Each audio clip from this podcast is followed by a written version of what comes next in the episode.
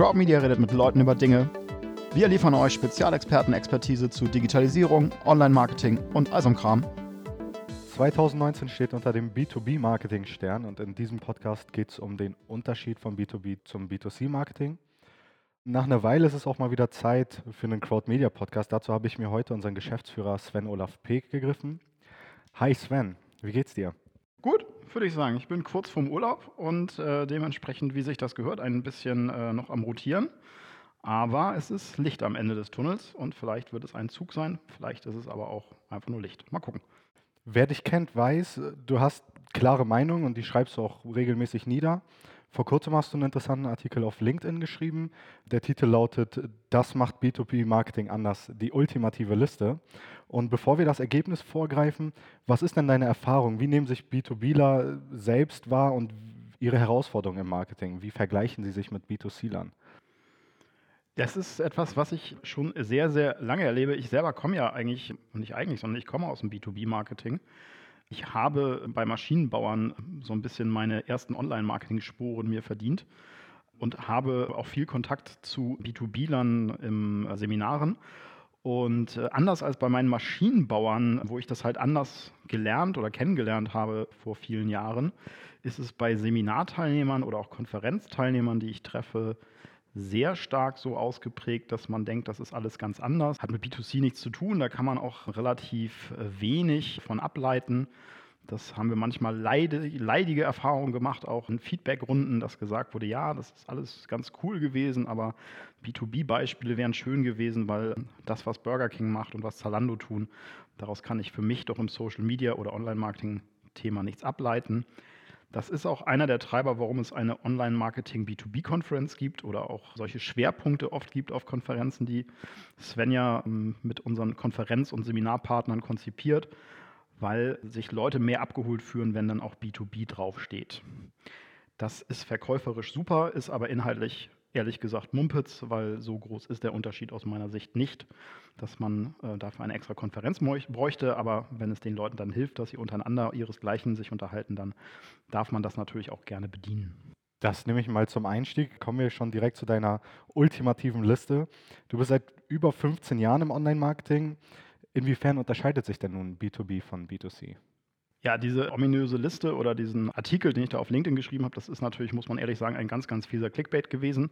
Die Liste ist relativ knapp. Sie umfasst in alphabetischer Reihenfolge ungefähr einen Punkt und der lautet nichts oder keine. Ich weiß es ehrlich gesagt auswendig nicht mehr. Sie ist auf jeden Fall relativ knapp und knackig. Und das ist auch meine ernste Meinung, dass das kein großer Treiber ist, ob ich jetzt B2B oder B2C mache. Lustigerweise bestätigen mir das inzwischen auch einige Leute unlängst noch nicht live, aber geschnitten ist er sozusagen schon. Habe ich einen Podcast mit Juliane von HRS in Köln gemacht.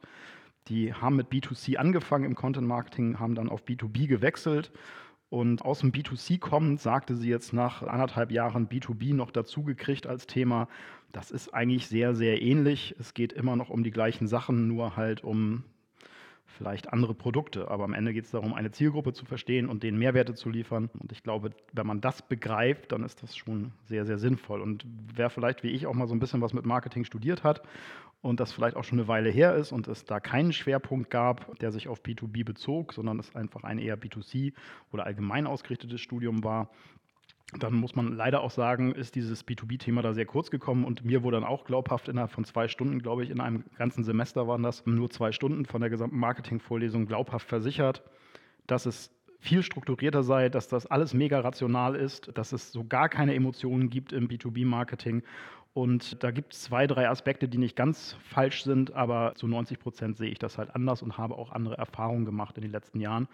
Und denke auch, dass uns allen wahrscheinlich klar sein dürfte, dass das Thema rational und Mensch, ich sage mal vorsichtig zumindest, stark hinterfragt worden ist ja auch in der Betriebswirtschaft und im Marketing in den letzten Jahren, dass wir dann doch alle auch viel mehr kopfgetrieben, äh, viel mehr nicht kopfgetrieben sind, sondern durchaus sehr viel Bauchgefühl und Instinkt mit reinzählt und wo auch immer Menschen mit Menschen reden und Menschen Entscheidungen treffen, da gilt das, auch wenn sie eine funktionale Rolle wie die des Einkäufers haben.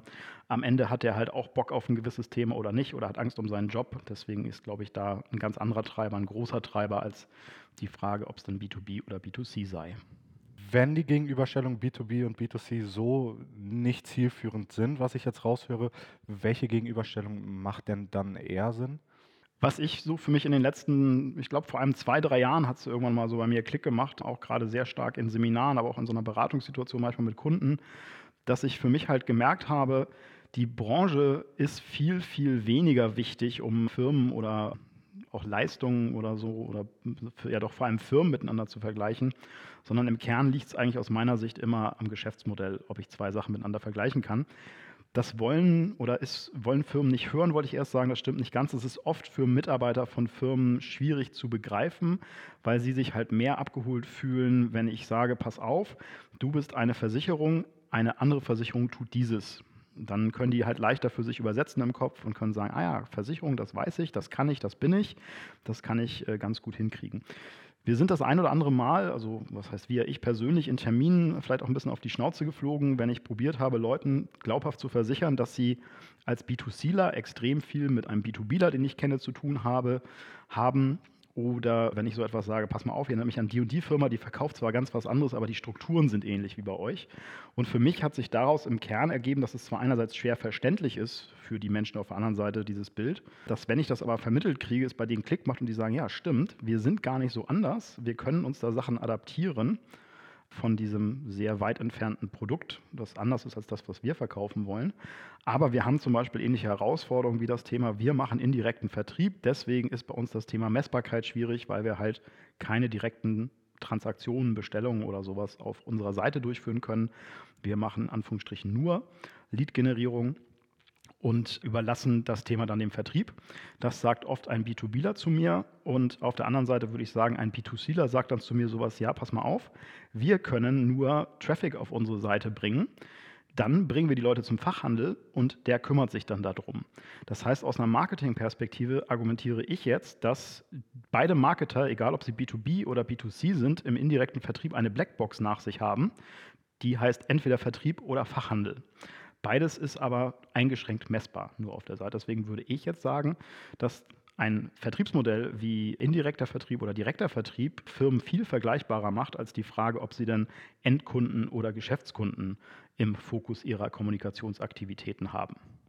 Verstehe ich das richtig, dass das im Umkehrschluss dann bedeutet, dass wir Erkenntnisse und Best Practices der letzten Jahre aus dem B2C-Marketing auch ins B2B-Marketing übertragen können? Ich habe mich da letztens mit jemandem drüber unterhalten, da fiel so ein Satz, also nicht explizit über dieses Thema, aber das ist, da fiel so ein Satz, den ich denke, der da passt. Nämlich der Satz von wegen, naja, sagen wir mal ganz ehrlich, so viel schlechter ist das, was die Chinesen machen, auch nicht.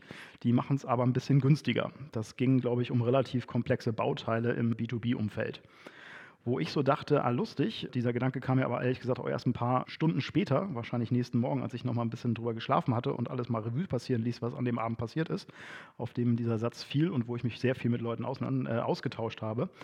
Auf jeden Fall dachte ich mir so, ist ja lustig, das ist doch eigentlich genau die Problemstellung, die B2C schon seit Jahren hat.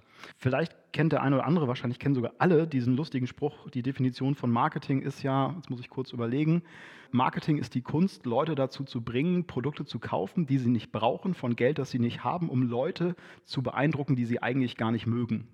Das heißt, man könnte also sagen, das ist jetzt die B2C-Definition natürlich eher. Ich kaufe mir irgendwas, damit ich halt cool bin, ein schnelles Auto, tollen Rechner, teures Mobiltelefon, was auch immer. Und da muss ich Leute halt hinbringen, wo sie es eigentlich gar nicht brauchen. B2C war das schon immer so. Das war schon immer irgendwie geprägt vom Überangebot und musste deswegen schon immer sehr viel Gas geben aus meiner Sicht marketingseitig, um Produkte, die eigentlich keiner braucht oder haben will, beziehungsweise die sehr, sehr vergleichbar sind mit anderen, Jetzt steht hier ein Glas Wasser auf dem Tisch, also ich sag mal eine Selter-Marke mit einer anderen vergleichen, da muss man schon ein bisschen kreativ sein und muss sich irgendwelche Sachen ausdenken, wie dass das besonders toll ist mit Mineralien da drin und so weiter. Das ist aber sehr, sehr schwierig. B2B, meine Wahrnehmung und die Sprüche kenne ich halt auch noch von früher, da fällen dann immer so eine Sätze wie, ja, das war halt jahrelang so ein Markt, da musstest du einfach nur genug Papier ins Fax legen, dann kamen die Aufträge rein und alles war super. Das hat sich oder wird sich scheinbar, das höre ich von allen Firmen, dass es sich ein bisschen geändert hat und wahrscheinlich sich noch mehr ändern wird. Der Konkurrenzdruck wird größer, die Leute vergleichen dann doch auch mal ein bisschen mehr. Und irgendwie ist die Vergleichbarkeit vielleicht auch ein bisschen schwieriger geworden und dementsprechend kommt vielleicht dieses für manche und aus meiner Sicht manchmal auch durchaus zu Recht theoretische Konstrukt nur genannte Konzept der Marke auch mit rein beim B2B-Marketing. Und auf einmal sind wir an der Stelle, wo wir sagen, ach komm mal, so rational ist das denn auch gar nicht. Das älteste Beispiel, was mir da einfällt, und ich glaube, da zitiere ich gerade richtig, da gibt es diesen wunderbaren Satz, dass noch niemand jemand gefeuert worden sei, weil er IBM gekauft hat. Diesen Satz habe ich, glaube ich, mal bei Clayton Christensen gelesen. Ähm, den gibt es schon seit den 60er oder 70er Jahren. Das ist ja alles andere als rational, dieses Argument. Das ist ja nicht die Argumentation, pass mal auf, bestes Preis-Leistungs-Verhältnis oder geile Total Cost of Ownership, sondern das ist einfach nur, hey Einkäufer, ich weiß genau, du hast Angst um deinen Job, du möchtest nicht gefeuert werden, dann kauf IBM, weil dann wird das nicht passieren. Also von daher kann man, denke ich, auch argumentieren, dass das jetzt auch nicht gerade neu ist, dass es da auch durchaus emotional zugeht. Stell dir vor, alle B2B-Marketer hören dir jetzt zu. Welche Nachricht würdest du ihnen gerne mitgeben? Ich würde denen gerne nach, äh, mitgeben an dieser Stelle. Ähm, also dir da draußen, der jetzt das hier hört und B2B-Marketing macht, du bist jetzt explizit angesprochen. Dir möchte ich jetzt sagen, dass du, glaube ich, Potenziale verschenkst, wenn du denkst, dass du anders bist als die anderen Kinder. Das wird im Einzelfall immer richtig sein. Das wird immer etwas geben, was in deiner Organisation anders ist. Aber im Kern sind sehr, sehr viele Sachen identisch mit anderen. Und diesen schnellen Filter aufzusetzen und diesen auch sehr einfachen Filter, und das ist, glaube ich, das Verführerische auch an diesem Filter, zu sagen, ich bin B2B, deswegen ist alles bei mir anders und ich kann nichts lernen von Firmen, die nicht B2B sind, den halte ich für sehr gefährlich, weil da macht man sich das Leben künstlich einfach. Und wir alle wissen, Denken ist anstrengend und Unsicherheit ist für die meisten Menschen was sehr, sehr Unschönes. Und deswegen wollen sie halt immer so Blaupausen haben oder wollen halt Best Practices haben, was andere so machen. Aber ich glaube, das funktioniert nur noch sehr eingeschränkt. Und deswegen denke ich, dass es sinnvoll ist, sich von dieser sehr, sehr einfachen Filterung B2B versus B2C zu lösen. Sich im Gegenzug einfach mal die Frage zu stellen, was ist eigentlich das, was meinen Kunden bewegt? Ich glaube, auch da ist B2B zum Teil viel dankbarer und viel einfacher, weil es gibt da ja schon eine Trennung. Es ist ja nicht so, dass es das Gleiche ist. Das ist ja gar nicht mein Punkt an dieser Stelle, sondern es ist natürlich schon so, dass das komplexere Entscheidungen oft sind. Also, ob ich mir jetzt einen Schokoriegel irgendwie in der Quengelzone an der Kasse kaufe oder eine Maschine für 500.000 Euro, die dann zehn Jahre lang in meiner Druckerei steht, das begreife ich schon, dass das was anderes ist. Deswegen, okay, hat man vielleicht das Gefühl, B2B und B2C seien anders. Dann komme ich aber um die Ecke und sage, ja, warte mal, aber wenn wir jetzt alles B2B über einen Kamm scheren, das ist ja auch mal mega berumst von der Idee her, weil dann fangen wir ja auch an, einen Hersteller wie zum Beispiel einen Büromittellieferanten, der jetzt auch kleine und mittelgroße Kunden bespaßt und denen halt ihre ganzen Bleistifte und Kugelschreiber und Kopierpapiere zur Verfügung stellen möchte, zu vergleichen mit einer Firma, die zum Beispiel wirklich Druckmaschinen herstellt, wie Heidelberg oder MAN Roland die haben einfach arg unterschiedliche Produkte. Deswegen glaube ich, dass so ein Anwendungsfall B2B E-Commerce, schnell drehende Produkte im direkten Vertrieb, kleine Bestellmengen, niedriges Investitionsvolumen sich durchaus mit einem Zalando vergleichen kann. Das Leben wahrscheinlich einfacher hat als ein Zalando, weil die Retourenrate nicht so beschissen sein wird wie bei Schuhen und Klamotte und Mode im Allgemeinen.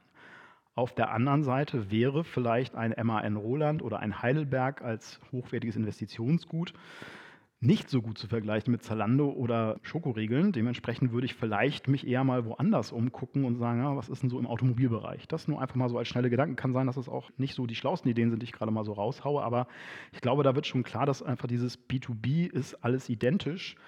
Können wir auf keinen Fall halten, weil B2B ist halt echt auch ein bescheuerter Sammelbegriff, weil da so viele verschiedene Branchen und so dahinter stecken.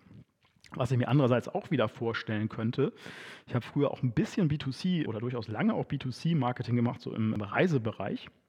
Und ich denke mir halt auch immer, wenn mir einer so vom Buying Center und so erzählt, also diesen strukturierten Prozessen im B2B-Einkauf, wo halt auch nicht nur einer beteiligt ist, sondern fünf, sechs, sieben Leute, die Anwender, die Leute, die das Budget haben, die Einkäufer, die sehr funktional am Ende nur die Verträge und die Preise aushandeln, dann ist das halt genau dasselbe in meiner Welt wie eine Mehrpersonenentscheidung im Reisebereich, wenn Mutti und Oma irgendwie schon mal mittags vorrecherchieren und abends der Familienrat tagt, ob es denn okay wäre, die Nordkap-Kreuzfahrt dieses Jahr zu machen oder ob es nicht doch lieber Malle sein darf. Und dementsprechend ist das, glaube ich, schon relativ cool manchmal zu vergleichen, nicht immer. Und ich weiß auch, das ist schwierig. Und ich hatte ja vorhin schon einmal gesagt, ich weiß, schwierig ist immer blöd und unsicher ist doppelt blöd und so. Aber ich glaube, wenn man sich unsicher und schwierig stellt, dann kann man eine ganze Menge an Potenzialen heben. Deswegen war das jetzt eine relativ lange Antwort auf die vielleicht kurze Frage, welchen einen Tipp würdest du geben? Und diesen einen Tipp gibt es, glaube ich, nicht. Und vielleicht ist das dann auch mein einer Tipp, dass es nicht den einen Tipp gibt, sondern dass es eher verlockend, aber auch gefährlich ist, ähm, sich auf diese einfachen Muster zu verlassen und zu sagen, ah, ich habe so das Gefühl, dass. Ich glaube, es ist ein bisschen komplizierter. Ich denke, wir alle sind uns einig, dass die Welt nicht gerade einfacher geworden ist, sondern sie ist schneller und komplexer geworden. Und das erwischt jetzt, glaube ich, auch B2B viel stärker im Marketing. Ganz ehrlich, du da draußen, der zuhörst, mit hoher Wahrscheinlichkeit, wenn du B2B-Marketer bist, wird es dir noch sehr, sehr gut gehen. Du wirst in einer Firma arbeiten, der es definitiv nicht schlecht geht, wahrscheinlich sogar eher gut. Du bist einer von den vielen Hidden Champions, die in Deutschland ja auch coolerweise sehr viel der Wirtschaftskraft ausmachen, die dankenswerterweise hier sehr viele Arbeitsplätze und sehr viele Steuern auch damit produzieren. Das ist alles super cool. Du wirst vielleicht so ein bisschen den leichten Atem der Verfolger im Nacken spüren, aber irgendwie hast du noch nicht ganz so den Leidensdruck, weil es läuft ja noch. Und auf der anderen Seite denke ich auch, da wäre es doch mal cool, in Richtung sich zu überlegen, was haben denn andere Branchen gemacht? Und ich benutze jetzt mal bewusst nicht den Begriff B2B, B2C, sondern mal wirklich andere Branchen. Und dann überleg doch mal oder halte dich doch mal mit Leuten aus Verlagen. Die sind seit 15 Jahren am Kotzen, weil denen geht es nicht gut und das wird auch nicht wieder besser werden, sagen wir mal realistisch. Und ich finde es da spannend, halt auch auf jeden Fall über den Tellerrand hinaus zu gucken. Denn das Problem ist, glaube ich, und das ist wirklich ein ernstes Problem, auch perspektivisch für den Wirtschaftsstandort Deutschland, das echte Problem ist, dass ein wichtiger Faktor, sag ich mal, in unserer Wertschöpfung als Volkswirtschaft, dem geht es eigentlich noch viel zu gut, deswegen muss er sich nicht bewegen. Und wenn er sich nicht bewegt und er überrollt wird, dann haben wir ein ernstes Problem. In Ansätzen kann man da vielleicht das Beispiel Autoindustrie und Elektroauto nehmen, aber das kann man wahrscheinlich auch noch auf viele andere Industrien rüberziehen an der Stelle. Und deswegen wäre mein Tipp, sich halt auch sehr stark links und rechts umzugucken und vielleicht einfach noch um ein praktisches Beispiel zu nehmen, nicht einfach aufgrund solcher einfachen Filter wie ich bin B2B, deswegen XYZ, nicht sowas zu machen wie ich bin B2B, deswegen ist Facebook nichts für mich, ich muss zu LinkedIn gehen. Das ist kompletter Bullshit, denn du könntest halt auch überlegen, beides zu machen. Und einen Kanal nicht mal detailliert zu evaluieren, weil man einfach sagt, nee, nee, da sind die Leute nur privat, das halte ich für durchaus fahrlässig heutzutage weil das nämlich bedeutet, dass ich Budgets in einen Kanal wie LinkedIn packe, der relativ teuer ist, verglichen mit Facebook, und ich mir vielleicht die Chance nehme, für das gleiche Budget 1,25 mal so viele Kontakte zu erreichen. Das heißt, die Frage muss doch sein, und ich finde, die wird noch zu wenig so runtergebrochen, die Frage muss doch sein, ist meine Zielgruppe auf Facebook, kann ich die da vernünftig erreichen und will die überhaupt von mir hören an dieser Stelle? Ich glaube, diese drei Fragen müssen da beantwortet sein. Und die Seminarteilnehmer, mit denen ich gerne darüber diskutiere, sind die, die das einsehen und sagen, ja, finde ich ganz genauso. Zugegeben, es ist noch schwierig, die da zu erwischen. Also Targeting auf Facebook ist manchmal nicht so geil. Wenn ich Maschinenbauer, Ingenieure oder so ansprechen möchte, das ist dann auf LinkedIn vielleicht einfacher. Aber das Zusammenspiel verschiedener Kanäle ist da, glaube ich, sehr, sehr wichtig. Und deswegen ist mein zusammengefasst zentraler Tipp, diese größere Perspektive einzunehmen und sich zu überlegen, wer ist eigentlich der Mensch, der dahinter steht? Kann ich dem irgendwie ein Problem lösen? Und wenn ihr dem ein Problem lösen könnt, dann ist das scheißegal, wo ihr diese Problemlösung bereitstellt. Oder um Hannes Fair, ich glaube, von dir ist da dieser Gedanke, Hannes, auch mal geäußert worden auf diesem Abendveranstaltung, von der ich gerade eben schon sprach. Am Ende des Tages, wenn ihr eine Lösung für ein richtig, richtig schlimmes Problem von mir habt, dann wäre es für mich okay, wenn ihr bei mir die Schlafzimmertür eintretet, mich mit einem kalten Eimer Wasser weckt und sagt, Sven, hier ist die Lösung. Ich werde die nächsten 20 Minuten nicht mit euch reden und sehr sauer sein. Vielleicht wird die Polizei gerufen. Aber wenn das alles vorbei ist, kommt irgendwann die Erkenntnis, wow, cool, genau das ist das, was ich brauche. Das müsst ihr nur kanalspezifisch vielleicht verpacken. Und das ist eine große Herausforderung, aber das ist lösbar und das muss einfach mal aus meiner Sicht probiert werden. Sven, vielen Dank für die Einblicke in deine Gedanken. Ich versuche das mal kurz zusammenzufassen. Ein Unterschied bei B2B und B2C im Marketing ist nicht vorhanden. Die Fragestellungen sollten sich marketingtechnisch auch eher um Zielgruppen, Branche und Vertriebsmodelle drehen. Und wer Neues versucht und sich nicht auf alte Muster verlässt, der hat auf jeden Fall eine gute Chance als B2B-Marketer für die Zukunft. Würdest du da noch was hinzufügen wollen? Also grundsätzlich kannst du das gerne jetzt so ausdrucken. Das würde ich, glaube ich, so unterschreiben. Unterschiede B2B und B2C gibt es schon, aber eben halt nicht per se. Ich glaube, das ist, das würde ich noch als einziges nochmal vielleicht ergänzen wollen, ist halt dieses branchenspezifisch, aber im Endeffekt hattest du es ja, glaube ich, auch gesagt, das Geschäfts- oder Vertriebsmodell ist da ein starker Treiber und ich glaube, dessen muss ich mir bewusst werden.